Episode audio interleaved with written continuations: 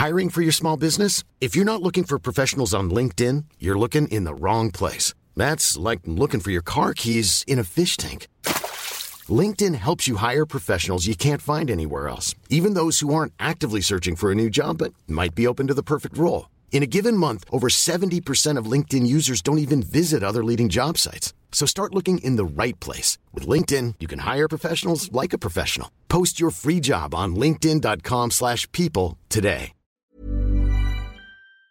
Did you know you're more likely to stick to a fitness routine if it's something you enjoy? That's why Peloton instructors don't just teach. They motivate you through every workout. And with thousands of classes, you'll always find something that works with your schedule. Plus, you'll never have to deal with sold out classes or awkward locker rooms. Workouts you'll crave, only on Peloton. Now the Peloton Bike Plus is its best price yet at $500 less. Find more game changing prices on the original Peloton Bike and Peloton Tread. Visit onepeloton.com to learn more. Peloton isn't just about bikes and treadmills, it's a team of expert instructors ready to motivate you 24 7. With thousands of classes ranging from strength training and yoga to running and boxing, Peloton is the perfect space to experiment with new types of movements at a level and pace that feel good for you. Early riser? Fan of the evening burn? Whether you have five minutes or an hour, there's a Peloton class that fits into your schedule. Plus, you'll never have to deal with the sold out classes or awkward locker rooms. Did I mention that music is iconic?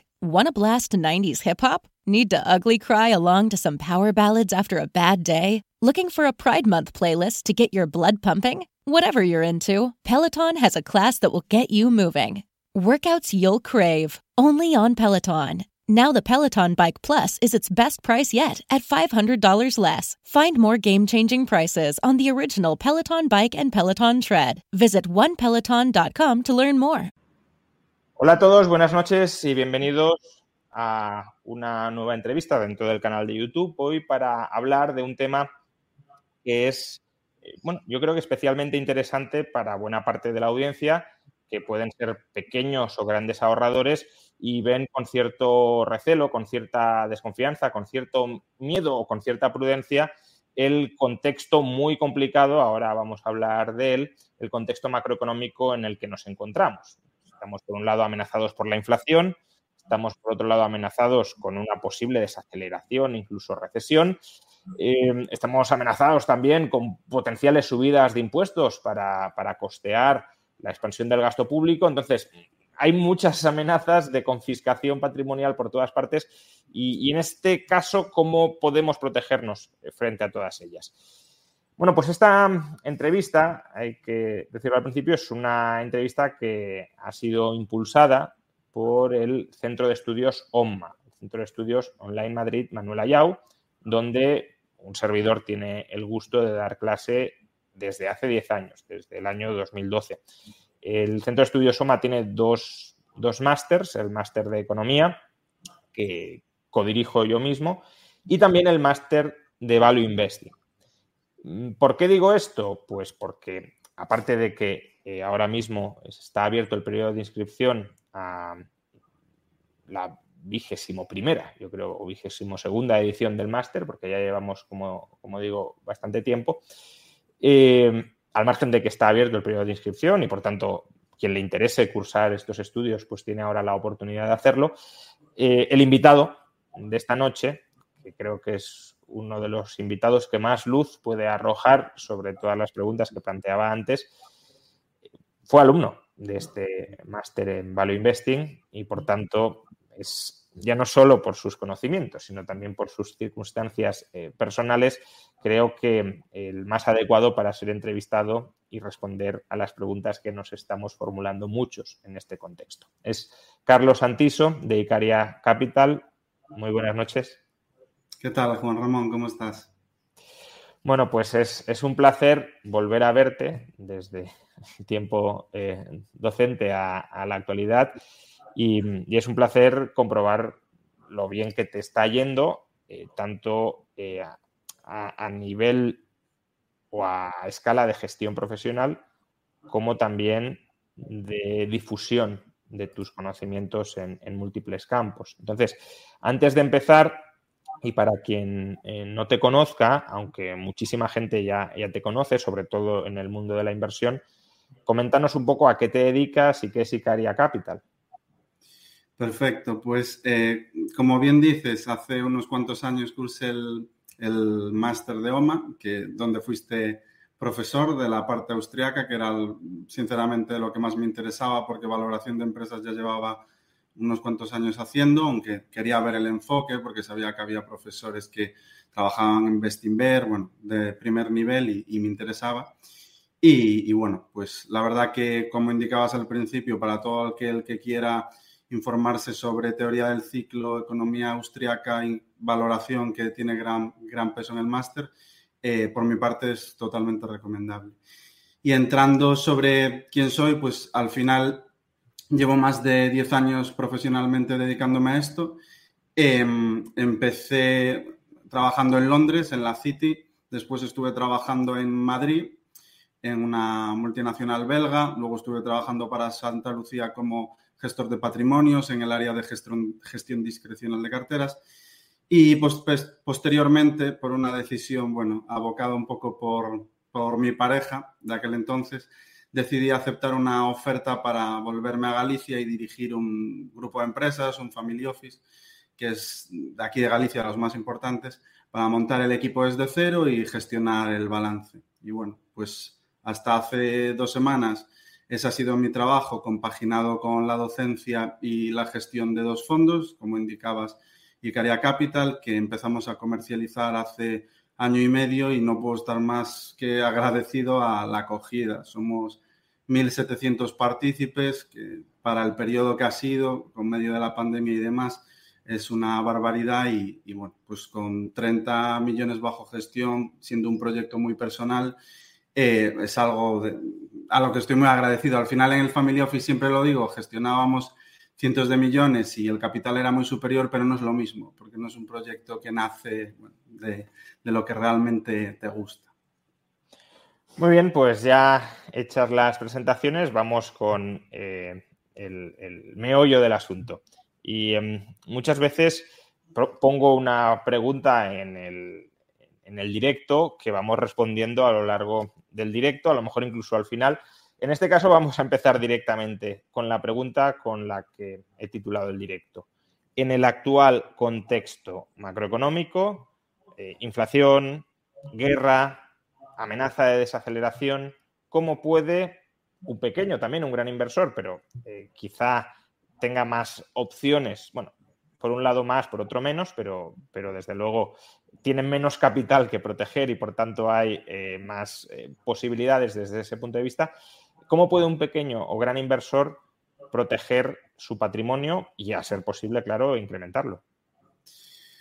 Pues es una pregunta muy buena y muy complicada, porque siendo 100% sincero, considero que no solo un año como este, que evidentemente desde el punto de vista de la inversión es tremendamente complicado, sino te diría que los últimos 5 o 6 años también han sido tremendamente complicados. O sea, un entorno donde eh, a los fondos de inversión la liquidez que tengan depositada en cuenta les cobran en el entorno del 0,6, dependiendo un poco del depositario, pero más o menos la media está ahí, donde los activos tradicionalmente defensivos, como es la renta fija gubernamental, eh, no rentan eh, prácticamente, o sea, prácticamente son rentabilidades a vencimiento negativas, en el caso de Europa es, es así, eh, dificulta muchísimo las cosas. No tiene nada que ver con el escenario previo a 2008, donde los inversores conservadores podían invertir en deuda soberana alemana a deals del 3, 4, incluso 5%. Entonces, no solo el entorno actual es complicado, que lo es, sino que ya llevamos unos cuantos años muy complicados. También he hablado de la renta fija y los activos más defensivos, pero desde el punto de vista de renta variable, también para mí ha sido bastante complicado porque las valoraciones empujadas por esos tipos de interés tan adulterados eh, hacían muy difícil encontrar compañías de alta calidad y con margen de seguridad. Entonces, diría que lleva muchos años siendo complicado y ahora mismo lo es más. Lo es más porque se ha deteriorado bastante la situación macroeconómica, estamos en una situación de inflación de materias primas que, bueno, eh, es bastante preocupante más recalentada la economía. Peloton isn't just about bikes and treadmills. It's a team of expert instructors ready to motivate you 24 7 with thousands of classes ranging from strength training and yoga to running and boxing. Peloton is the perfect space to experiment with new types of movements at a level and pace that feel good for you. Early riser, fan of the evening burn, whether you have five minutes or an hour, there's a Peloton class that fits into your schedule. Plus, you'll never have to deal with the sold out classes or awkward locker rooms. Did I mention that music is iconic? Want to blast 90s hip hop? Need to ugly cry along to some power ballads after a bad day? Looking for a Pride Month playlist to get your blood pumping? Whatever you're into, Peloton has a class that will get you moving. Workouts you'll crave, only on Peloton. Now the Peloton Bike Plus is its best price yet at $500 less. Find more game-changing prices on the original Peloton Bike and Peloton Tread. Visit onepeloton.com to learn more. Planning what to wear for a wedding? Look your best while you enjoy the big day with Indochino. Every Indochino piece is made to your measurements and you can customize details like fabric, lapel shape, linings, and more. Suits start just 429 and shirts from $89. Perfect your big day look with Indochino. Get $50 off a purchase of $3.99 or more with code BIGDAY at Indochino.com. That's $50 off $3.99 or more at INDOCHINO.com. Code BIGDAY.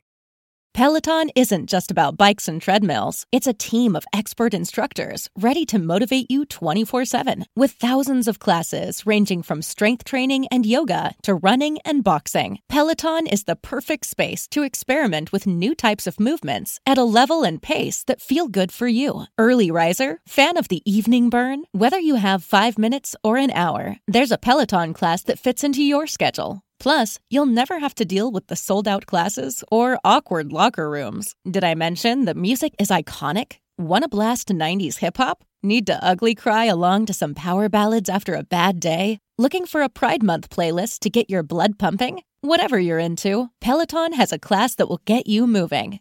Workouts you'll crave, only on Peloton. Now the Peloton Bike Plus is its best price yet at $500 less. Find more game-changing prices on the original Peloton Bike and Peloton Tread. Visit onepeloton.com to learn more. Americana que la europea, pero creo que la europea también llegaremos a situaciones no tan extremas quizás, pero sí similares. Y eso te deja una situación de sin rentabilidad en la renta fija, con valoraciones, bueno, ahora mismo algo más menos extremas en la renta variable, pero siguen sin estar, yo te diría, en la media. En el caso de Europa, parece que la renta variable europea está más barata, pero es porque el peso de los bancos aseguradoras, que cotizan unos múltiplos inferiores, es más elevado que en Estados Unidos. Entonces te diría que es muy complicado. Hay muy pocas opciones y desde luego que una de ellas no es quedarte en liquidez. Nosotros siempre decimos que hay que ajustar el perfil de riesgo del inversor, es clave a, a la situación patrimonial. ¿Esto qué quiere decir? Que no puede invertir de la misma forma una persona que lleva 20 años invirtiendo en renta variable que una persona que lleva invirtiendo 5. Y, sobre todo los últimos 5 años que han sido eh, anormalmente buenos, prácticamente curvas hasta que, ha llegado el, el COVID. Entonces, bueno, te diría que hay que medir muy bien los riesgos, hay que analizar muy bien las situaciones y sobre todo yo lo que haría, que es básicamente lo que hacemos, construir carteras diversificadas que no haya un escenario extremo donde te lleve a drawdowns, a pérdidas del 50%, como ha habido en crisis más recientes. Pero en el contexto actual, ¿qué tipo de activos em, sería previsible que se revalorizaran? Quiero decir, si vamos a una inflación alta y, quizá a un estancamiento, a una recesión, eh, pues claro, si vamos a inflación alta y la economía se expande, pues es muy fácil. Bolsa y vivienda, vale, ya está. Eso está caballo y rey. Claro, pero si vamos a inflación alta y estancamiento económico, pues ahí por un lado la bolsa y la vivienda se te revalorizan nominalmente, pero claro, en términos reales mm, ahí te, te contrarrestan. Entonces, ¿qué funciona en estos contextos en los que estamos ahora mismo? Bueno, ahí nos podemos ir a la estanflación de los años 70, donde la verdad, en términos nominales, eh, los activos que acabas de citar, bolsa, eh, inversión inmobiliaria, tuvieron rentabilidades positivas, pero desde luego rentabilidades después de inflación eh, negativas, rentabilidades reales, negativas. En la estanflación de los 70, uno de los activos estrella, que también, bueno, fue impulsado por, la ruptura del patrón oro y, y, eso evidentemente impulsó de forma importante su precio, pero el activo estrella en esa década fue sin duda el oro. Al final, en un entorno, depende mucho de los niveles de inflación. Al final, si es una inflación más contenida, pues podríamos ver algunos activos aguantar mejor, pero si nos vamos a una inflación como la que estamos viendo, que la verdad que es una inflación importante y parece que desde luego no remite, al menos por ahora, eh, para mí uno de los activos de referencia eh, sería sin duda el oro. Al final con tipos reales muy negativos y tipos reales haciéndose más negativos, eh, no tiene sentido mantener moneda fiat porque estás perdiendo poder adquisitivo. No hay activos monetarios como pueden ser depósitos, como pueden ser letras del tesoro que te renten rentabilidades reales positivas, ni muchísimo menos. De hecho, ahora están mm, prácticamente en mínimos.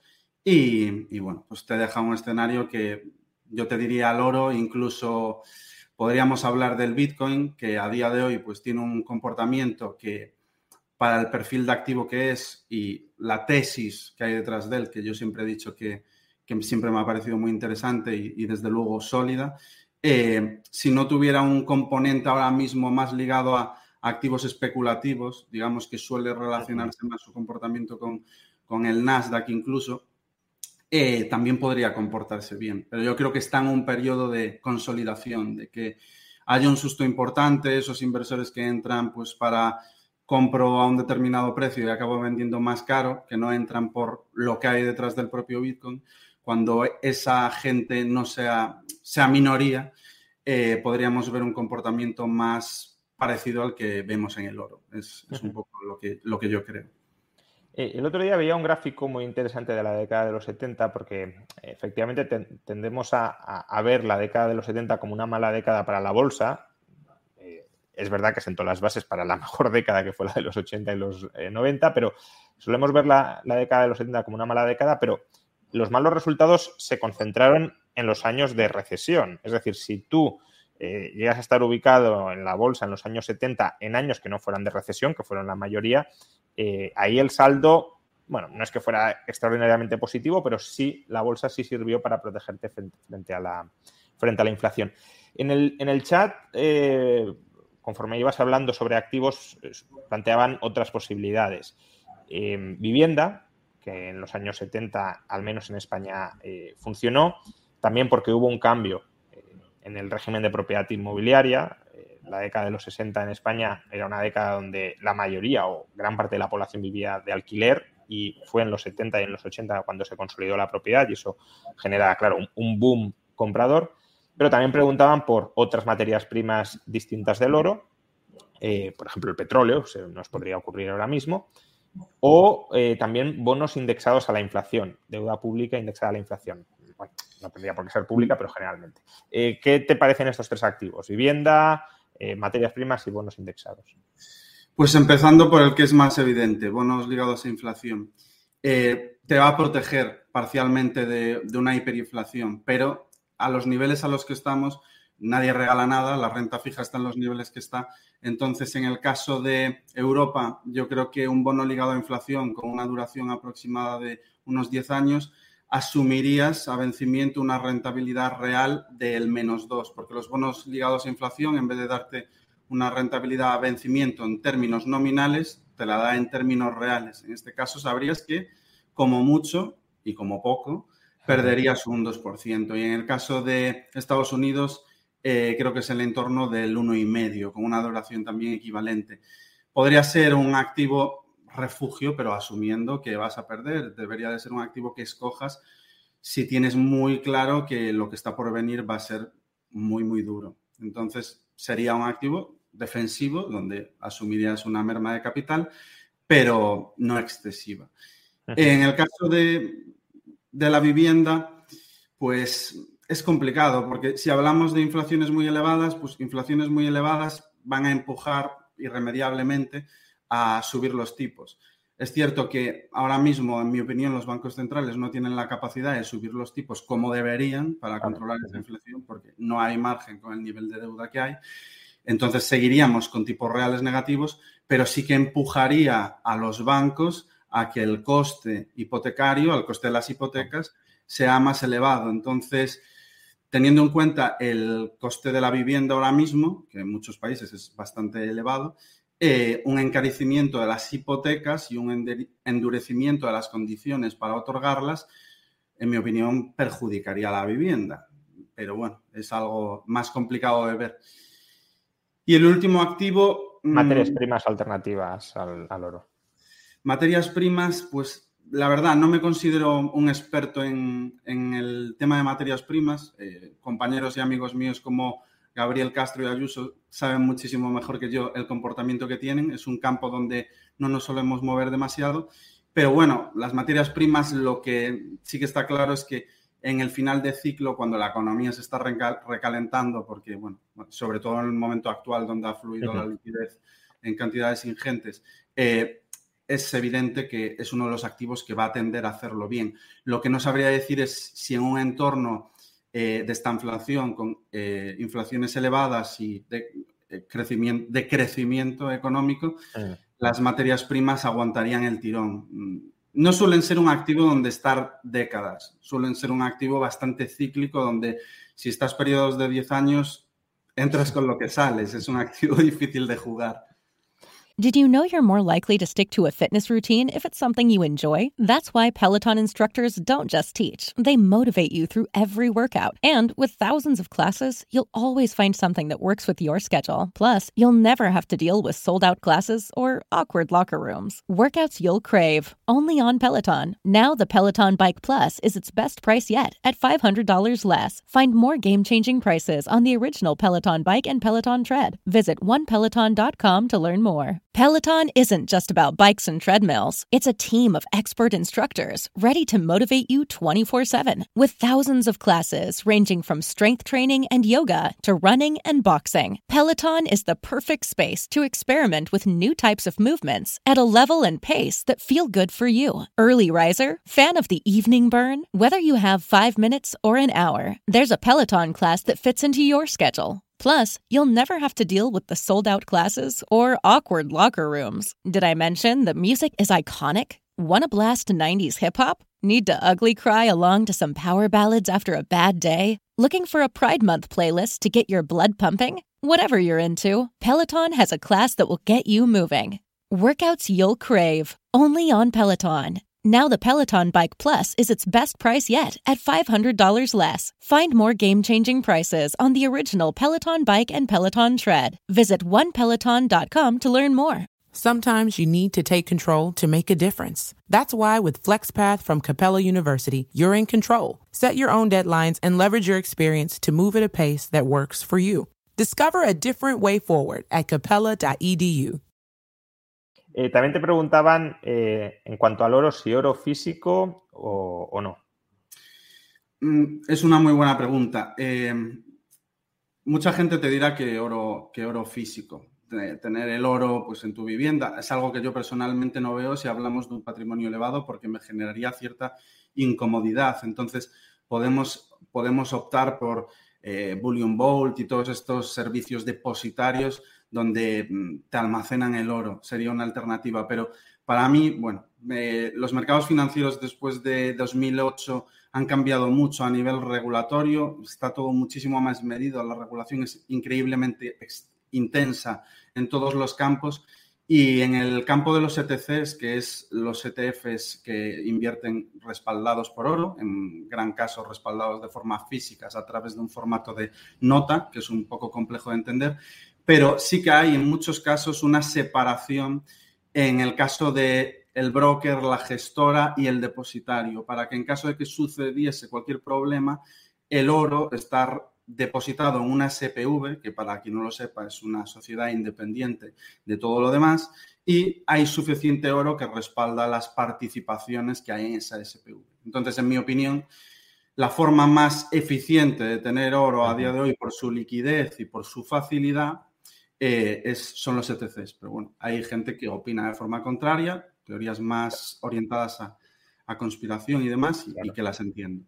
Bueno, y también del contexto macroeconómico, ¿no? Si fuéramos a, una, un apocalipsis nuclear, pues evidentemente eh, lo único que contaría sería el oro físico y no el que tengamos en, ETFs. Pero bueno, ahí ya, ya es eh, ponerte en situaciones muy, muy estresadas de las que esperemos estemos muy lejos. Em, bien, ya hemos hablado de distintos activos eh, que en el contexto actual de inflación con riesgo de desaceleración podrían funcionar mm, mejor o menos mal, porque no hay ninguno que, salvo quizá el, oro, el, dinero que no sea el pasivo de nadie más, que tenga muchos visos de, funcionar bien. Em, pero tengámonos un poco más en, la bolsa. Em, ¿Cómo crees que puede evolucionar la bolsa sin tener una bola de cristal? Porque además muchas cosas cambian muy rápido todos los días y por tanto las respuestas no pueden ser definitivas.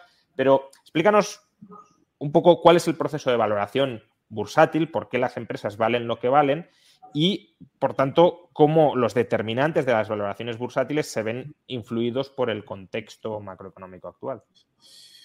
Pues es muy buena pregunta, porque al final lo hemos visto los últimos 14 eh, años. Eh, a nivel bursátil, a nivel bolsa, renta variable, eh, influye muchísimo las condiciones macroeconómicas y lo hemos visto sobre todo desde agosto de 2009, que creo que es cuando empieza el QE y, y, ha empezado a influir en las valoraciones de renta fija y las valoraciones bursátiles. Al final, en un contexto de tipos de interés en mínimos, pues esas empresas que, al igual que la renta fija, la sensibilidad a tipos de interés se mide en términos de duración, en equity, en, en bolsa, eh, es similar. Al final, como decías, la valoración de una empresa, la valoración de un índice, no es más que la suma ponderada de todas sus acciones. Y una acción, su valoración se compone por un descuento de flujos trasladado a valor presente. Y esto significa, cogiendo el ejemplo de Inditex, todo el dinero que va a generar Inditex en el futuro, estimado,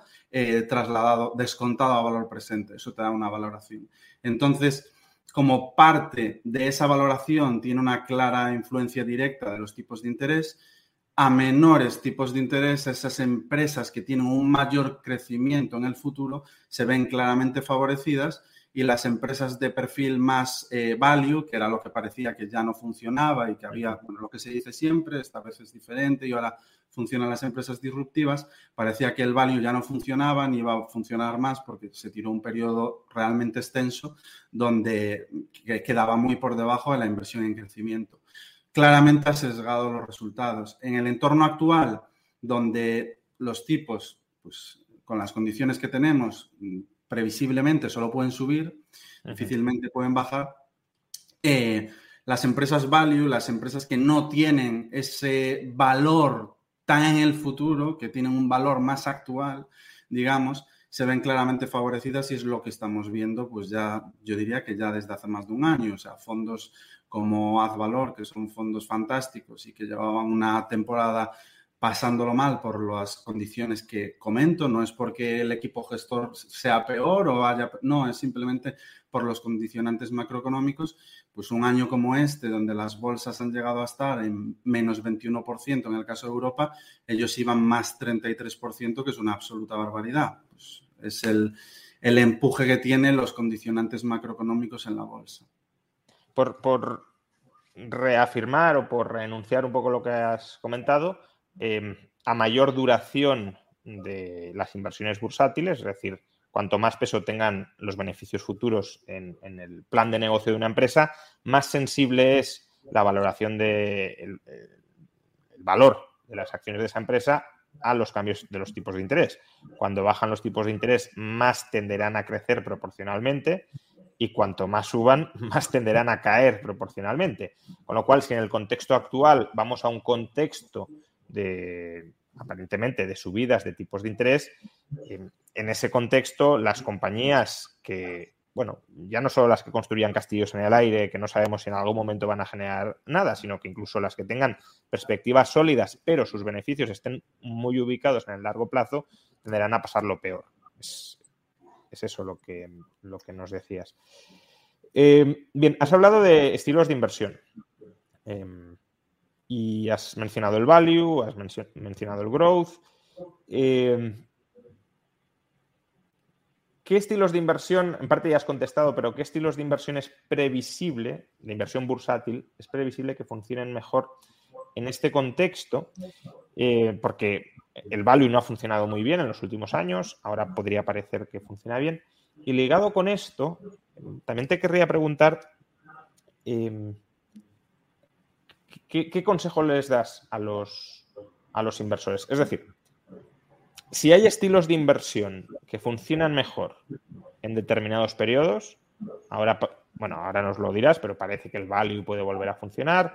Eh, hasta ahora no funcionaba, el growth se ha funcionado. When it comes to wardrobe staples, the things that feel as good as they look are what we wear again and again. But finding those perfect closet additions can be tough, especially in the shoe department. Unless you're shopping at Rothy's and they're sustainably made machine washable shoes that are built to last because they knit both style and comfort into every pair. The Rothy's signature sneaker combines game changing comfort with a tirelessly cool look, so it goes with every outfit, from casual to elevated. And their one of a kind driving loafers feel great with or without socks and come in classic colors and eye catching patterns. Forget about the break in periods you expect from other shoes. The soft, flexible materials and wildly comfortable Rothy's insoles make their shoes one of the most wearable right out of the box. Find out what the hype is all about. Discover your new favorite pair of shoes and get $20 off your first purchase at rothys.com forward slash hype. That's R O T H Y S dot com slash hype.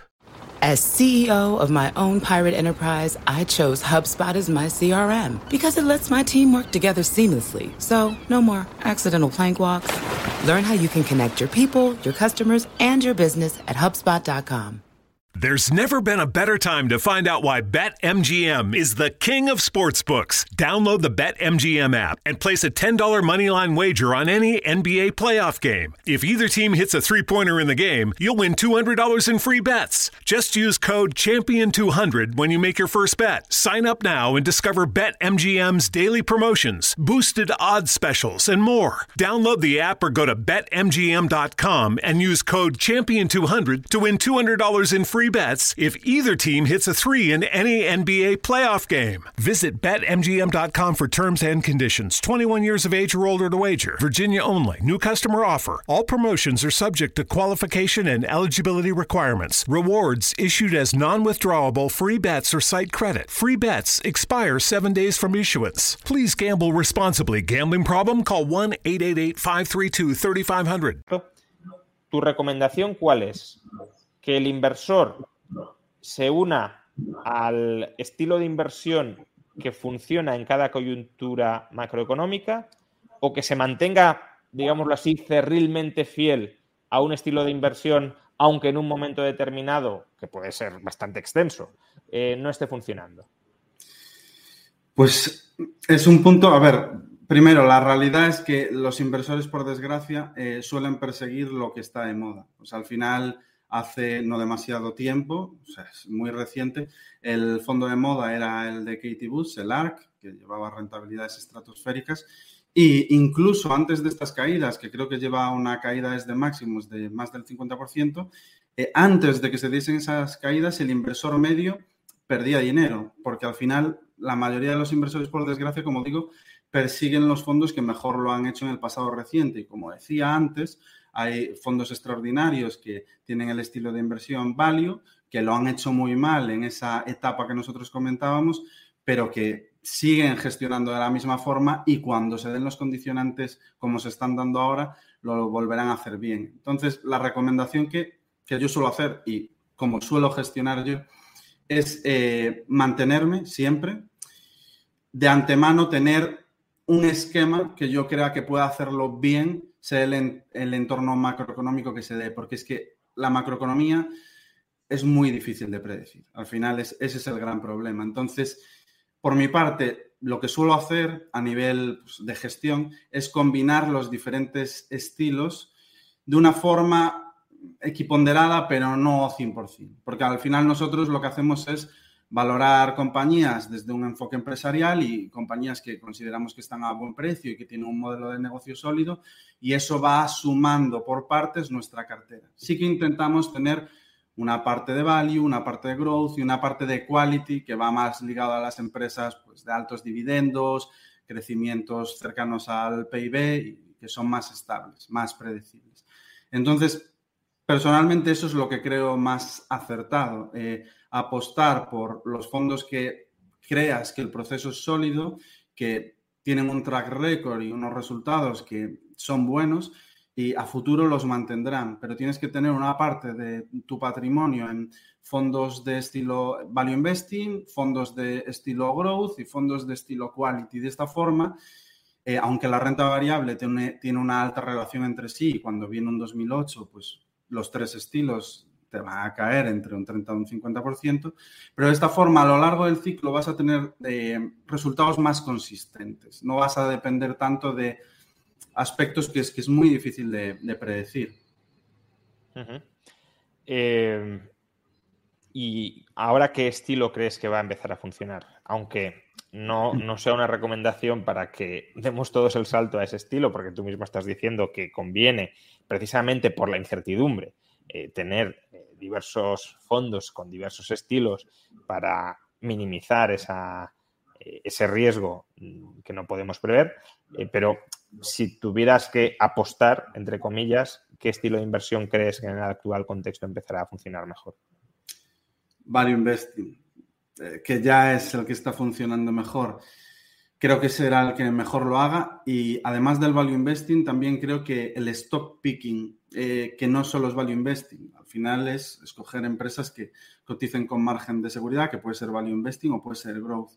Eh, creo que el stock picking para los siguientes 10 años va a ser el gran beneficiado. Y la gestión pasiva yo creo que no lo va a hacer tan, bien, porque sin ninguna duda los últimos 5 o 6 años es el estilo, el estilo de inversión de moda. Todo el mundo, gestión pasiva, que parece que, llevamos invirtiendo a través de ETFs 20 años y realmente en España es algo tremendamente reciente. Y aunque las bases de la gestión pasiva son sólidas y en el muy largo plazo estoy convencido de que los resultados serán buenos, yo creo que la gestión activa en este periodo que nos viene de ahora en adelante, que es un periodo complicado, sí que lo va a hacer mejor. Gestión activa, pero con buenos gestores, claro, porque Por hay, mucha gestión activa que solo hace que replicar la gestión pasiva y cobrar comisiones, pero bueno.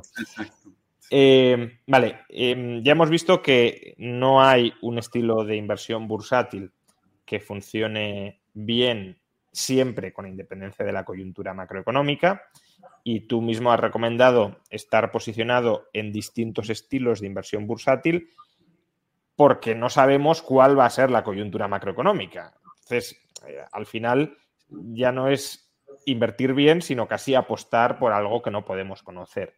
Pero esto mismo eh, lo podríamos trasladar no solo con respecto a los estilos de inversión dentro de la bolsa, sino también con respecto al comportamiento de distintas categorías de activos, que es justamente de lo que estábamos hablando al principio. En, esta coyuntura, ¿qué activos lo harán mejor? Pues el oro parece que lo puede hacer mejor que la bolsa, etcétera. Dado que estamos y vamos a estar siempre en un contexto, ya no de incertidumbre sobre lo que puede pasar a corto plazo, sino incertidumbre sobre el contexto macroeconómico que vamos a tener en dos, cinco o diez años, ¿cuál sería tu recomendación de inversión para los pequeños ahorradores o medianos ahorradores en relación a cómo gestionar esa incertidumbre macroeconómica pura. Ya no solo diversificando entre estilos de inversión dentro de la bolsa, sino qué hacer entre distintos activos eh, reales y financieros. Pues depende mucho del, del, perfil del inversor. Al final, como te decía, si una persona lleva 10, 15, 20 años invirtiendo en bolsa o si una persona pues lleva 6, 7, pero se dedica a esto profesionalmente y lo conoce con profundidad, em, la bolsa, bien, haciendo bien los deberes, es uno de los activos que en el largo plazo lo va a hacer bien. Es uno de los activos que lo va a hacer bien, al final diversificando entre áreas geográficas, haciendo una buena selección de empresas o incluso a través de ETFs, creo que los resultados van a ser buenos. Eso es así. Pero no todo el mundo está dispuesto a soportar la volatilidad y los drawdowns eh, de, la bolsa. Es un hecho. Al final hay una mayoría de inversores que pues por edad, gente de entre 50 y pico, 60 y pico años, ya jubilados, no necesitan los retornos que genera la bolsa y sobre todo no son capaces de soportarlos porque en España mm, el perfil medio inversor no está muy habituado a invertir. O sea, al final hay una cultura muy importante del depósito y creo que los últimos años se ha evolucionado mucho, pero sigue siendo algo que desde luego es minoritario. Entonces, para ese perfil de inversor, desde luego que la bolsa no considero que sea el lugar, porque es, complicado, hay muchos vaivenes y demás. Yo creo que la construcción de carteras diversificadas que combinen diferentes activos eh, siempre, en mi opinión, tiene que ser la piedra angular, la renta variable, que combinen diferentes activos para estar a salvo en diferentes situaciones, es, em, es una fórmula que se adapta muy bien. Partiendo de que, ya te digo, en este momento escoger activos donde tengas garantías de que lo van a hacer bien es prácticamente imposible. Pero ¿cuáles serían entonces esos activos? ¿no? Porque eh, tú has escrito un libro dirigido a inversores conservadores em, desarrollando las tesis de, Harry Brown, que por cierto fue, eh, ya falleció, fue candidato del Partido Libertario en Estados Unidos. Em, y Harry Brown propuso lo que en los años 70 se llamó la cartera permanente. Entonces, eh, ¿en qué consiste esa cartera permanente y qué hay que meter dentro de, o qué se mete dentro de esa cartera permanente? Pues al final, como, como, There's never been a better time to find out why BetMGM is the king of sportsbooks. Download the BetMGM app and place a $10 moneyline wager on any NBA playoff game. If either team hits a three pointer in the game, you'll win $200 in free bets. Just use code Champion200 when you make your first bet. Sign up now and discover BetMGM's daily promotions, boosted odds specials, and more. Download the app or go to BetMGM.com and use code Champion200 to win $200 in free bets if either team hits a three in any NBA playoff game. Visit BetMGM.com for terms and conditions. 21 years of age or older to wager. Virginia only. New customer offer. All promotions are subject to qualification and eligibility requirements. Rewards issued as non withdrawable free bets or site credit. Free bets expire seven days from issuance. Please gamble responsibly. Gambling problem? Call 1 888 532 3500. There's never been a better time to find out why BetMGM is the king of sportsbooks. Download the BetMGM app and place a $10 moneyline wager on any NBA playoff game. If either team hits a three pointer in the game, you'll win $200 in free bets.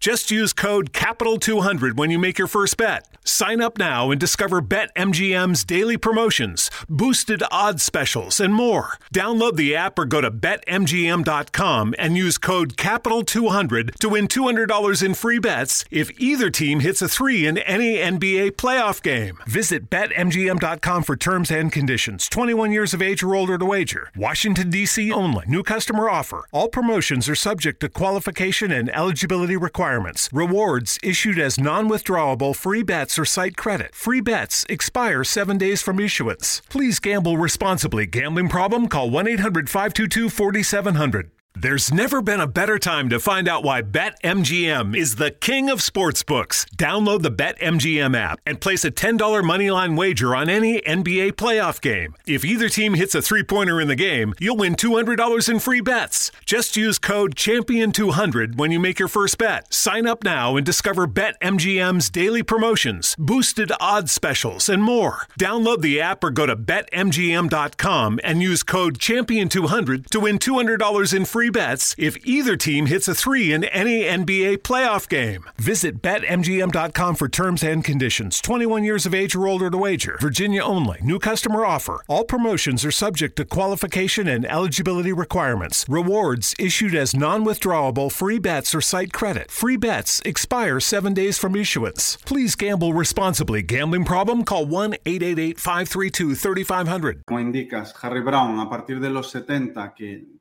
que hizo mucho dinero invirtiendo en materias primas. Mucha gente no lo sabe, pero Harry Brownie eh, era un inversor tremendamente especulativo en sus inicios.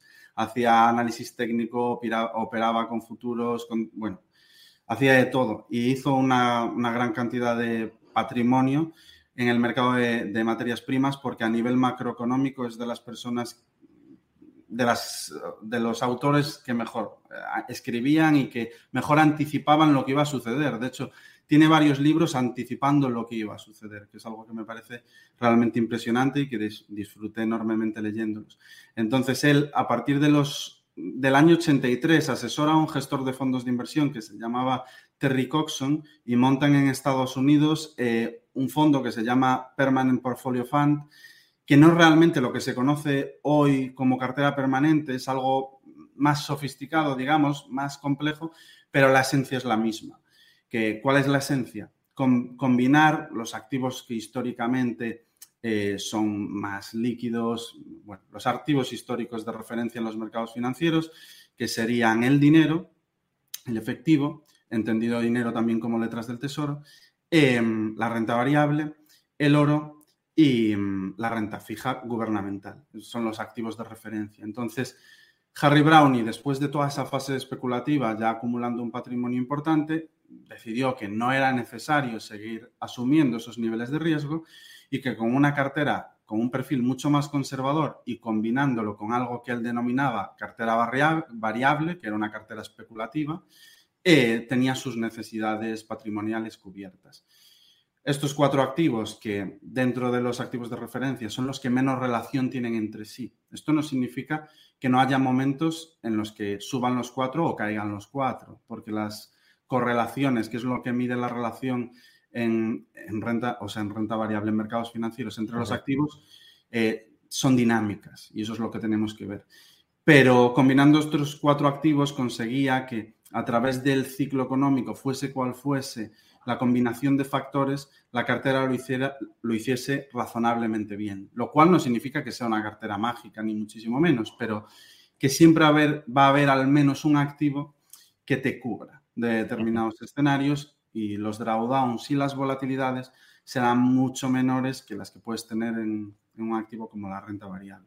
¿Cuál fue la rentabilidad histórica media de, esta cartera por compararlo con, por ejemplo, la rentabilidad de, la bolsa? Durante ese periodo? Pues desde 1973, que es el punto donde puedes obtener a través de datos de activos fiables, porque antes es complicado y porque el oro no cotizaba de la misma forma. Desde 1973, cogiendo activos americanos, la rentabilidad fue del 8,3, 8,5% anualizada y la de la bolsa en torno al 9,3, 9,5. Pero suelo decir que yo personalmente, y eso que tengo un fondo de inversión que replica esta estrategia, no creo que la rentabilidad a futuro esté en esa línea. O sea, al final los inversores deben de ser conscientes de que los últimos 40 años mm. han sido claramente beneficiosos para uno de los activos que es la renta fija. Entonces, a futuro, teniendo en cuenta la valoración de los cuatro componentes, esa rentabilidad anualizada del 8,5 para mí no es realista. Eh, vamos a analizar un poco cómo se puede comportar esa cartera permanente eh, en distintos entornos. Eh, repítenos ahora cuáles son los cuatro activos, las cuatro categorías de activos que la componen y te voy a ir comentando distintos entornos macroeconómicos y, y, nos dices, pues, en ese entorno, qué activo sería el que empujaría de la cartera y qué activo tiraría hacia abajo de la cartera. Entonces, eh, recuérdanos los cuatro activos si, puedes. Pues de forma equiponderada sería efectivo o letras del tesoro. Normalmente serían letras del tesoro, pero en el contexto actual no. Em, renta fija gubernamental, a poder ser AAA. renta variable, correcto. Renta variable y oro. Muy bien. Entonces, Em, en un contexto como el actual, en un contexto, bueno, como el actual, que tampoco sabemos exactamente cuál va a ser, pero si vamos a una estanflación, estancamiento e inflación, en esa cartera, ¿cuál sería el activo que nos salvaría o nos daría algo de rentabilidad?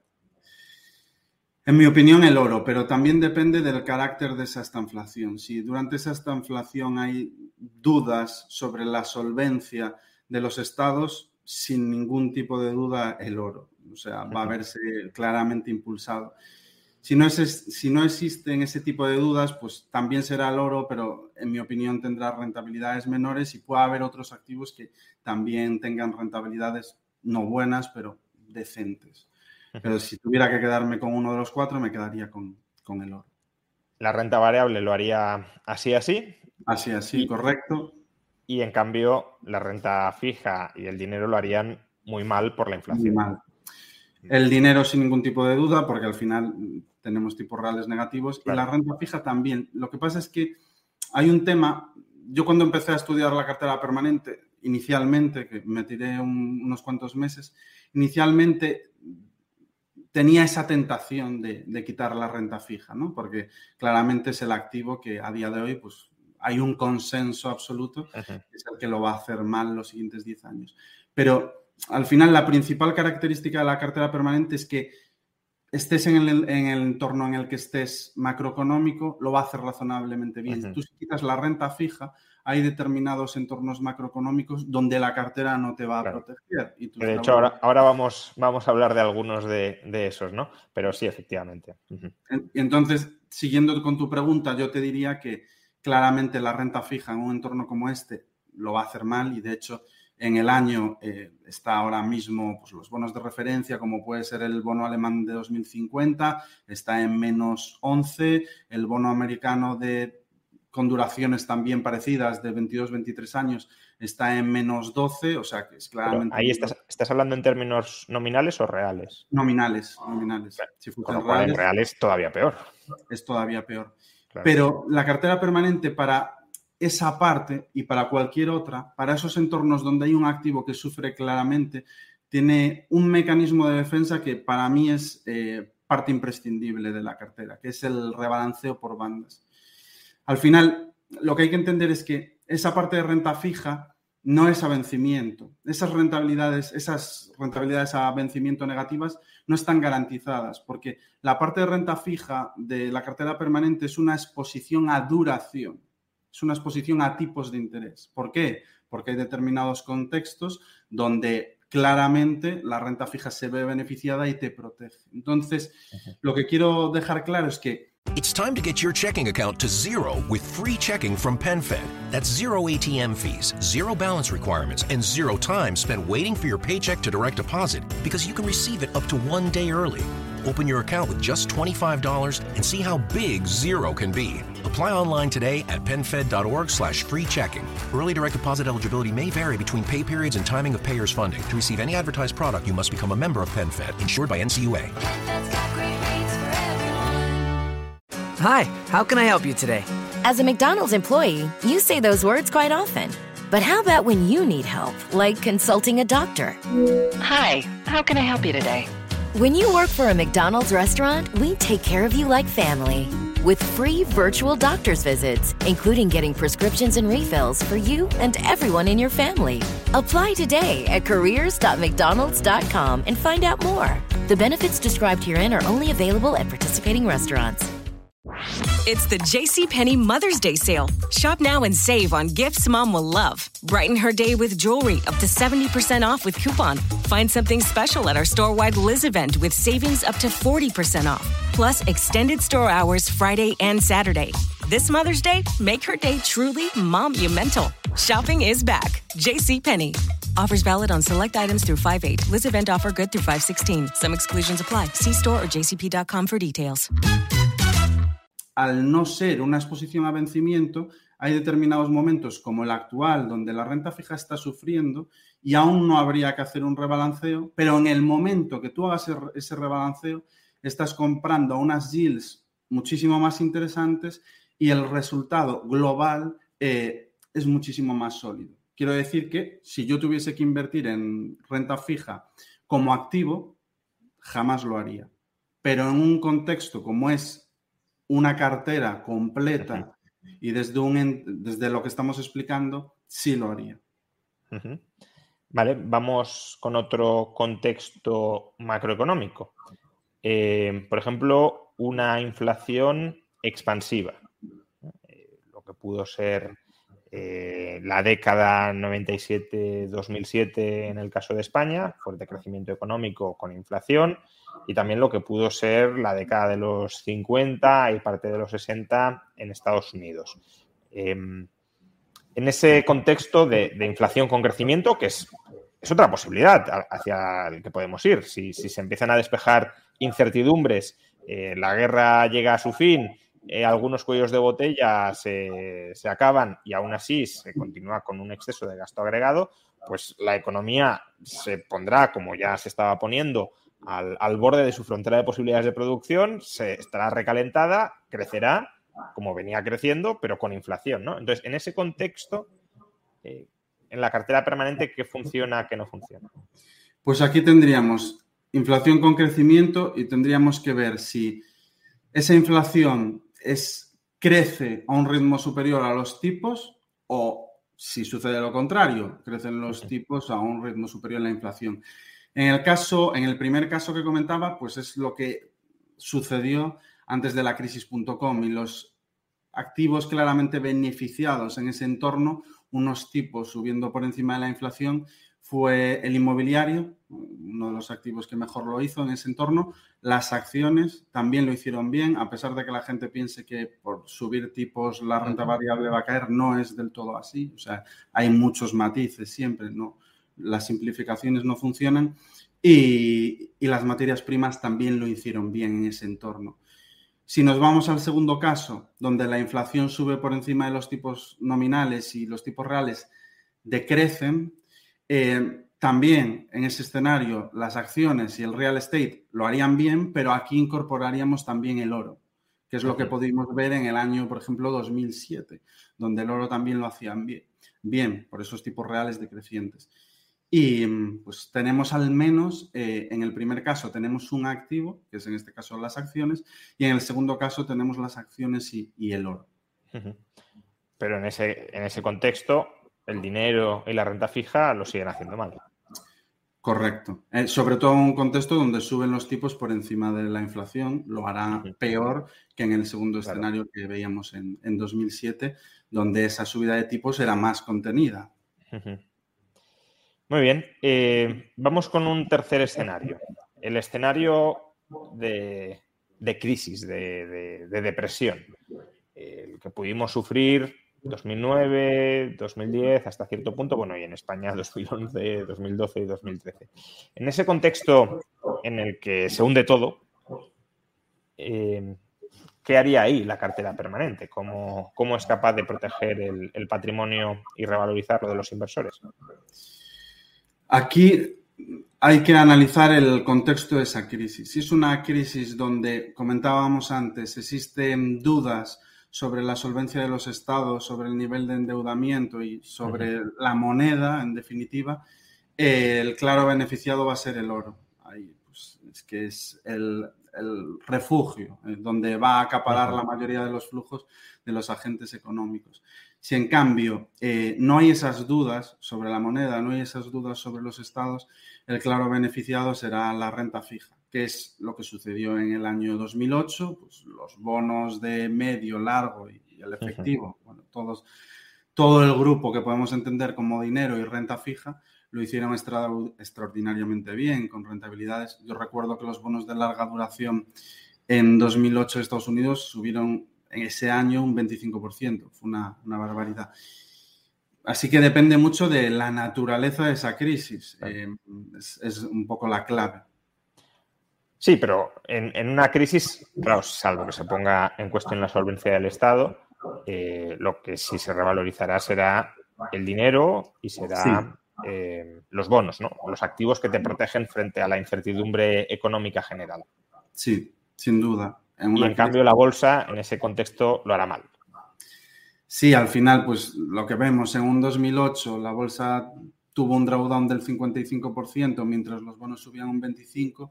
Lo hemos visto también en el contexto del COVID, que la verdad que es una representación mucho más extrema, porque es una caída bursátil en un mes, que yo creo que nunca sucedió, una caída en un mes del 40%, se rompieron todas las estadísticas, y ahí la renta fija gubernamental, a pesar de que de que ya partíamos de niveles, no es comparable a 2008 porque los tipos estaban en niveles más altos y había mucho más margen.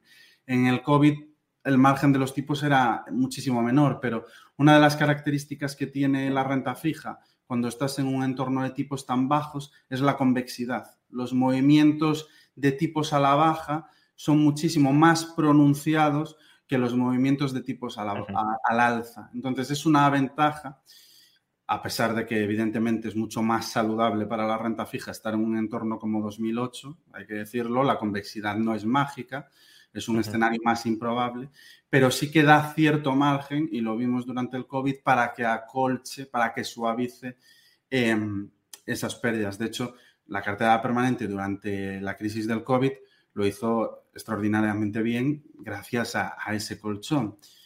Y, en momentos de guerra, que es lo que hemos vivido eh, recientemente, también sucedió lo mismo. Al final esa incertidumbre es que ves como todos los flujos de los agentes se refugian, bonos, oros, es, muy gráfico. Y último escenario posible, eh, una especie de deflación expansiva el periodo que pudimos tener, eh, no una deflación muy acusada, desde luego, pero, pero inflación no, tuvimos de manera destacada. El periodo, pues, no sé, en Estados Unidos 2011-2012 a, 2021 prácticamente, eh, pero bueno, si lo quieres lo restringimos a, bueno, por expansión a 2019. Eh, y, en, y en Europa, pues 2013-2019 en ese contexto, ¿qué, activos funcionan bien y cuáles funcionan mal? Deflación expansiva al final parece mm, contrateórico, pero en ese entorno, em, y también no solo porque haya sido deflación expansiva, sino que también ha sido por la aberración eh, monetaria que hemos visto todos estos años. Pero claramente los mayores beneficiados han sido los bonos de largo plazo, de hecho la renta fija cotiza a valoraciones extremadamente altas, incluso ahora, incluso después del, rebote de las tires, seguimos en niveles extremadamente elevados. En ese escenario, los bonos, eh, el oro, eh, porque al final, como, como, la moneda no te renta, o sea, un depósito, una letra no genera nada, pues cobra más sentido activos como activos refugio como el oro. Y la bolsa, en un entorno donde el dinero fluye a un ritmo bestial, eh, también es claramente beneficiado. Además, comentábamos antes cómo beneficiaba ese entorno a las empresas más growth o de carácter más especulativo. Diría incluso lo que citábamos, empresas que no generan beneficios, no tienen un modelo de negocio claro o los propios memes stocks que vivimos es una consecuencia de todo esto que estamos comentando. Ya no es un estilo, sino que es tal la liquidez, tal eh, las cantidades ingentes que se han depositado que da igual el activo, todo sube. Al final, el, ejemplo de un mono lanzando dardos puede ganar dinero, pues en este entorno claramente ha sido así. Preguntaban en, el chat algo que te suelen preguntar bastante y es, eh, bueno, has dicho dinero, renta fija, eh, oro y acciones. Eh, bueno, esto se diseñó hace 40 años. Desde entonces ha llovido mucho, eh, se ha innovado mucho y eh, ha surgido Bitcoin, por ejemplo. Entonces, algunos en el chat preguntaban por qué no incluir a Bitcoin dentro de, esta cartera permanente. Yo añadiría cómo lo incluirías, si estás a favor de incluirlo. Es decir, lo incluirías quitándole peso al oro o como una quinta categoría de activos que redujera la ponderación del resto.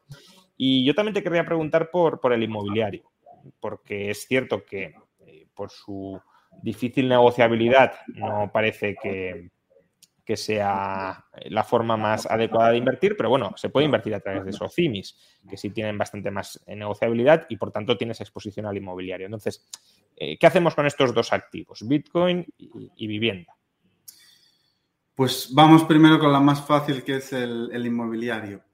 Al final, a mí el inmobiliario es un activo que, que me gusta, que sirve para diversificar. El problema que tenemos es que el inmobiliario cotizado, SOCIMIS o REITs, eh, al tener cotización diaria, al estar en los mercados, tiene un claro componente emocional. Entonces, tiene un comportamiento bastante más parecido a lo que puede ser la bolsa que a lo que puede ser el inmobiliario. A mí personalmente, para patrimonios que quieran diversificar, me parece incluso más acertado el inmobiliario en directo, si no quieren sufrir esa volatilidad, porque al final el comportamiento va a ser muy parecido. Lo que va a ser diferente es el camino. Esto es algo que también es importante matizar. Tiene un componente emocional que va a hacer que el camino tenga muchas más curvas, pero el punto final va a ser muy similar porque estamos hablando de inmuebles. Eso desde el punto de vista del inmobiliario. En mi caso, en la parte de renta variable, incluyo inmobiliario, porque la parte de renta variable, que es como el motor de la rentabilidad de la cartera permanente, para mí tiene que ser representativo de los activos que crecen con la economía, los, los, activos que generan rentabilidad. Y dentro de esos activos, pues están las grandes empresas, están las pequeñas empresas y están los inmuebles. Entonces, como los índices o ETFs tienen un peso de inmobiliario ridículo, creo que es del 1,5%, nosotros incluimos para que más o menos pese, hablo de memoria, pero en el entorno del 10-15 sobre la parte de renta variable. Damos un peso. Es una aproximación que Harry Brownie no hacía, pero eh, como comentabas al principio, es una persona que ideó esto hace 40 años, que falleció en 2004 y que estoy convencido de que si viese cómo ha cambiado la economía, porque ha cambiado incluso desde 2004, ya no digamos desde los 80, desde 2004 enormemente, yo creo que haría claves, graves modificaciones. Por ejemplo, en Harry Brownie siempre decía que había que incluir los bonos de mayor duración claro, los bonos de mayor duración ahora mismo sería la renta fija alemana con vencimiento en 2050. Pero al mismo Harry Brownie te decía, mucho ojo con los bonos cupón cero, porque un bono cupón cero a 10 años es equivalente de aquellas, que las yields estaban en el 7%, a un bono con cupón a 30 años. Y eso es un riesgo excesivo. Él ya te lo decía de aquellas y no que, o sea, ahora mismo la comparativa sería increíblemente más extrema. Hablábamos de yields del 7. Entonces, hay que evolucionar. Sobre todo, cada uno, yo creo que tiene que hacer los deberes y no ceñirse a lo que dicen los libros al pie de la letra. Hay que utilizar la cabeza. Y ahora nos vamos al tema del Bitcoin. Eh, el Bitcoin a mí me parece un activo tremendamente interesante, pero Estamos hablando de que los cuatro componentes de la cartera permanente son los activos con mayor historia y trayectoria de los mercados financieros. Entonces, para mí el Bitcoin sería un activo elegible para entrar en la cartera permanente cuando su comportamiento sea em, vaya ligado a lo que se espera del mismo, que es un activo real, un activo propiedad objetiva, todas las características que tiene, que a mí evidentemente me generan interés pero por el comportamiento que tiene hoy en día no es un activo elegible, en mi opinión. Lo que sí suelo decir es que, al igual que decía Brownie, en esto sí que estoy totalmente de acuerdo con él, tener una cartera permanente y una cartera variable especulativa donde puedas incluir Bitcoin es perfectamente válido y de hecho casa con la idea que traslada Taleb de estrategia Barbell, de activos muy conservadores, activos claramente especulativos. Y creo que es una combinación eh, muy buena. Al final, para protegerte de el escenario, digamos, más eh, apocalíptico que, puede suponer la creencia afirmada en Bitcoin, no creo que sea necesario invertir en el 100% de tu patrimonio. Creo que si se da un escenario como ese, teniendo un 5 o un 10% de, de tu patrimonio, es más que suficiente. También depende de qué tamaño de patrimonio estemos hablando, claro, porque eh, eh, a lo mejor para pequeños patrimonios, pues si quieren tomar una posición muy especulativa y, ver si suena la flauta, pues puede tener más sentido que para un gran patrimonio donde la conservación tiene que primar mucho más que buscar rentabilidades explosivas arriesgándote a perderlo absolutamente todo. Totalmente. Em, pues bueno, ya llevamos casi una hora charlando de esto, que era la duración eh, que más o menos habíamos programado para, la entrevista y además yo creo que se, ha cubierto razonablemente eh, todos los temas que teníamos previstos. Pero bueno, antes de terminar, y, como muchos también estáis comentando, bueno, ¿por qué ese fondo, que, es ese fondo? Se ven ahí unos jugos de basura, ¿por qué has puesto eso? Bueno, e, e, ese fondo lo he explicado al principio. Bueno, no he explicado el fondo, pero sí he explicado el motivo de, este directo.